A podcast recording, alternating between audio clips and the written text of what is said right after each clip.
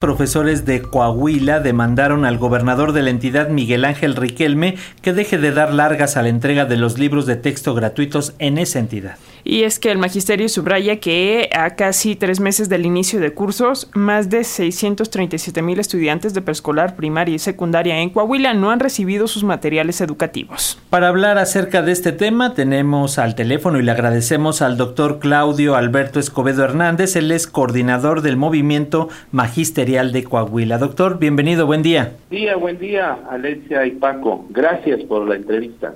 Gracias a usted, doctor. Y bueno, para comenzar esta conversación y ponernos un poquito en, contexto, ¿cuál es el argumento de las autoridades del estado de Coahuila que no han entregado estos libros, pese a que, hay que decirlo, la Corte ya había desechado una controversia impuesta por eh, las propias autoridades locales? ¿Qué nos dice, doctor? Efectivamente, este, mira, para contextualizar rapidito, el jueves 26 de octubre, la Suprema Corte de Justicia de la Nación, como máximo órgano jurídico del país, desechó la controversia constitucional presentada por el gobierno de Coahuila en contra de la distribución de los nuevos libros de texto gratuito de la nueva escuela mexicana.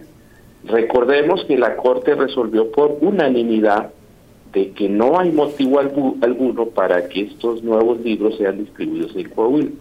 Sin embargo, a pesar de esta resolución del máximo tribunal, el gobierno de Coahuila a través de la Secretaría de Educación Pública del Estado, difundió un comunicado de prensa donde informa que los nuevos libros no serán distribuidos hasta que se resuelvan los juicios de amparo promovidos por padres de familia y que se encuentran en una instancia menor, en este caso en el Tribunal Colegiado en materia civil y administrativa del Estado de Coahuila una decisión que a todas luces es este retarda la, lo inevitable, es decir, ya en la gran mayoría, si no es que en todos los estados de la República, la distribución de los libros ya es un hecho, salvo en el estado de Coahuila.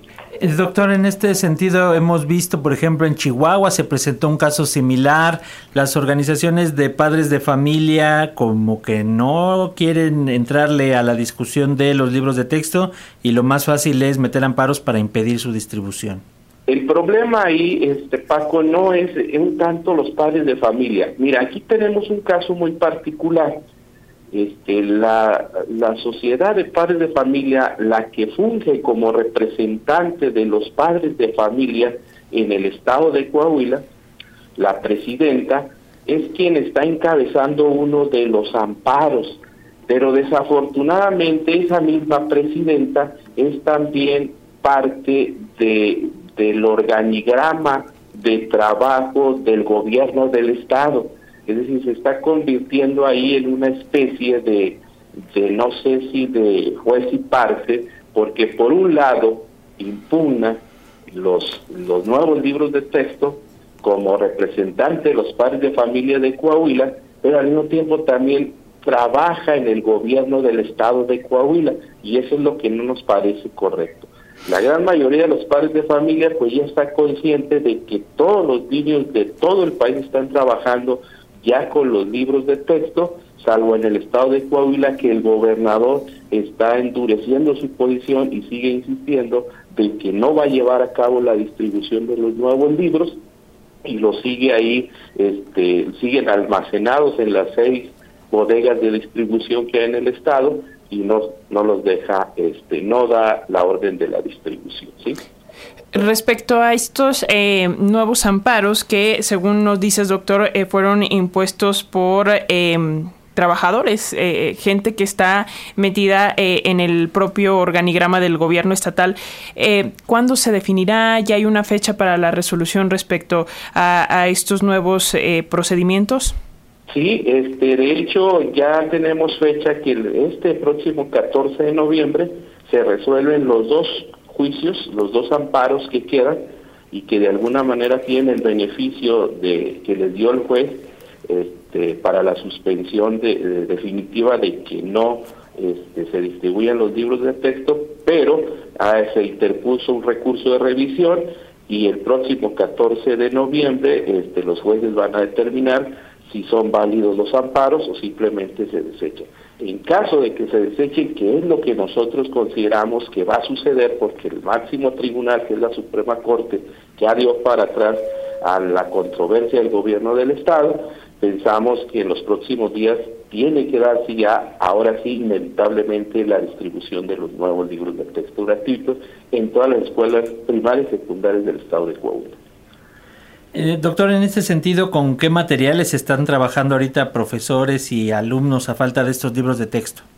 Mira, te comento, eh, cuando el gobierno del estado de Coahuila eh, tomó la decisión de meter la controversia constitucional y aparte acompañar estos este, amparos por parte de algunos padres de familia, que son parte de su esquema laboral o su organigrama laboral, eh, mandó a hacer eh, este, con editoriales, una editorial, no sé si lo pueda decir, mandó a hacer unos libros alternativos que se llaman Coahuila Educa, son tres libros por niño, uno de español, uno de matemáticas y un tercer libro donde contiene las asignaturas de naturales, historia, geografía y civismo. Con esos tres libros se distribuyeron a los niños pero lo que nosotros cuestionamos como magisterio es que son libros que es una compilación de ejercicios mecánicos, de ejercicios repetitivos, extraídos de diferentes guías de apoyo comercial y que las, eh, las pusieron ahí en esos, en esos cuadernos. Nosotros pensamos que son libros que no contienen el elemento pedagógico necesario que contiene los nuevos planes y programas de la nueva escuela mexicana y hay una especie de contradicción. No podemos estar trabajando con planes de estudio, con una orientación este, que tiene un sentido eh, de, interdisciplinario, con libros que están trabajando todavía las asignaturas por separados. Entonces, que consideramos que hay una incongruencia y que no debe de suceder. Pero lo más importante, este Paco, lo más importante, Alexia, es que miren, los maestros de Coahuila ya están en desventaja con relación a los otros maestros de los otros estados. Y por supuesto, también los alumnos de Coahuila ya están en desventaja con relación a los otros alumnos de los otros estados. ¿Por qué?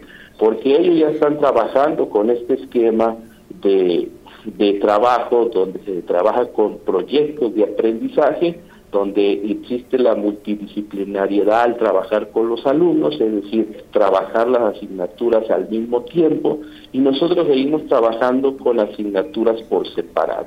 Entonces, hay una, hay una distancia sumamente notable en el aspecto pedagógico, en el aspecto didáctico, una diferencia muy notable que creo que a, la larga nos va a dejar en desventaja en los aprendizajes con relación a los otros alumnos de los otros estados del país.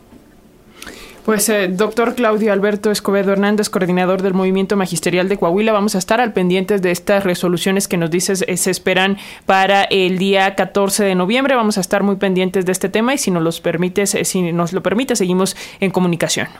Les agradezco mucho, Alexi y Paco, e insisto, el gobernador está este, renuente a, la distribución de los nuevos libros de texto. A nosotros nos parece que es un tema ya más personal, es un tema político. Nosotros pensamos que con la educación de las niñas, niños y jóvenes del estado de Coahuila no se debe lucrar. Entonces exhortamos que apele a la razón, que apele al entendimiento y que ya de la orden para la distribución de los nuevos libros de texto. Les agradezco, Paco y Alencia, estamos a la orden. Gracias, doctor. Hasta pronto. Gracias.